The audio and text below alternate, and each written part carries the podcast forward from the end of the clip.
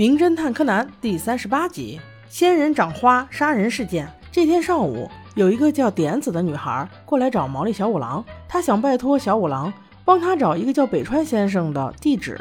点子小姐有北川先生的车牌号码，还有自己画的北川先生的肖像画。拿给小五郎看的时候，柯南在后面也看了一眼。哇，这个人长得尖嘴猴腮，你这么漂亮一个女孩，你是怎么爱上他的？本来柯南想着这是暗恋事件，所以就不用他出手了吧。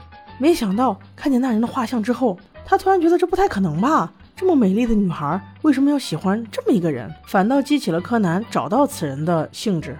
等癫子小姐走后，小五郎就嘻嘻哈哈地说：“哇，这么简单的事情，我去交通部查一下就好了呀。”柯南却说：“这个有所蹊跷吧？叔叔，你确定这个姐姐是因为喜欢那个哥哥而找他吗？”小五郎给他一个白眼。喜不喜欢的关我什么事情？我只要找到就可以了呀！你不要多问，去做你的功课去。于是小五郎就去交通部了。柯南觉得这事情没有那么简单，所以他查了刚才点子小姐填的表格，知道了她的住所，也偷摸着离开了家。因为点子小姐刚才不小心把手帕落在毛利事务所了，所以柯南以送手帕为名来到了点子小姐的家。点子姐姐的家好干净呀！他通过聊天得到了三条信息：第一，点子姐姐因为生了一场病，所以辞职了，现在没有工作；第二，家里有很多灯油，而且还有对付色狼的喷雾；第三，她和她的前男友分手了。她的前男友是那种特别干净开朗的性格，和她现在画像上想找的人完全不同。除了这些，柯南并没有得到更多的信息，所以他只能回去等等，看看小五郎叔叔有没有什么收获。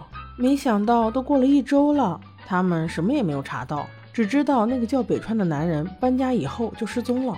这天，柯南和他的同学们坐在放学回家的车上，柯南突然看见了点子小姐，而且满脸写的都是悲伤，手中还捧着菊花。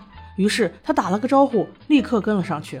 原来点子姐姐是拿着花要去扫墓，柯南一直偷偷跟着点子来到了墓园。点子很明显遇到了一个熟人，寒暄了两句就急匆匆走了。柯南赶紧迎了上去，问那个叔叔：“你知道这是谁的墓吗？”那人比较和蔼，对柯南说：“这是我朋友的墓。”柯南的小脑瓜好机灵，他说：“啊，我还以为是点子姐姐男朋友的墓呢。”那人却说：“啊，也没错，我的朋友就是点子小姐的未婚夫啊。”他是今年六月才过世的，点子很伤心。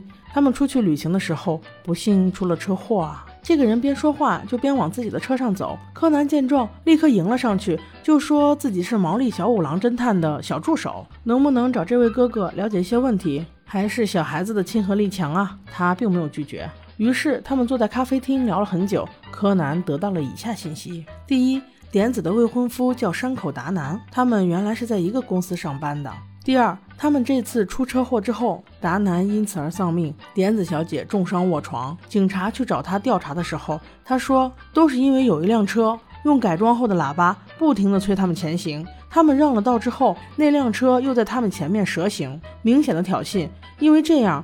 达南才会发了脾气开车，导致他们撞到了山上，造成现在严重的后果。当点子小姐问起警察那辆车会负怎样的后果时，警察却说：“你们两个车之间并没有摩擦，所以这应该是达南的疏忽所致。那辆车可能没有责任。”点子听到后十分伤心。警察问他那辆车是什么车，他却说自己一点印象都没有，什么都不记得了。那对可恶的情侣长什么样子，自己也不记得了。警察也因为没有任何线索，在连续搜查了一个月之后，没有什么突破，所以也就只能就此结案了。柯南听到这些，这很明显呀，他已经联想到点子小姐肯定是想自己报仇的。我觉得这不只是柯南，任何一个人都能联想到吧？他就是要复仇。原本点子小姐重伤，预备要六个月才能出院，可是他带着复仇之心，三个月竟然就站了起来。柯南想到这里，立刻就拉着那人去找点子姐姐。他怕万一晚去了一步，就酿成了大祸。在赶往点子姐姐家的路上，柯南被车上的一个仙人掌刺扎到了。于是那个男人就说：“这是山口达南最喜欢的仙人掌，他本想送给点子的，害怕他睹物思人，于是就自己留着了。”终于到了点子姐姐的家。家中居然没人。柯南赶紧给小五郎打了电话，这才知道小五郎已经把北川的新地址找着了，而且已经发给了点子小姐。柯南和那个男人同时意识到问题的严重性，立刻也赶往了北川的新地址。点子小姐一路开车，一路飙泪。她回想起与达南的点点滴滴，从相识到相知，从相知再到准备携手共度一生，一幕幕的美好展现在自己面前。她心如死灰，他知道他再也找不到这样一个人了。那个害了他们的人必须死。一路上都在追赶点子小姐的柯南也在想，他到底会怎样让那两个人死呢？于是他想起了点子姐姐家的那罐灯油。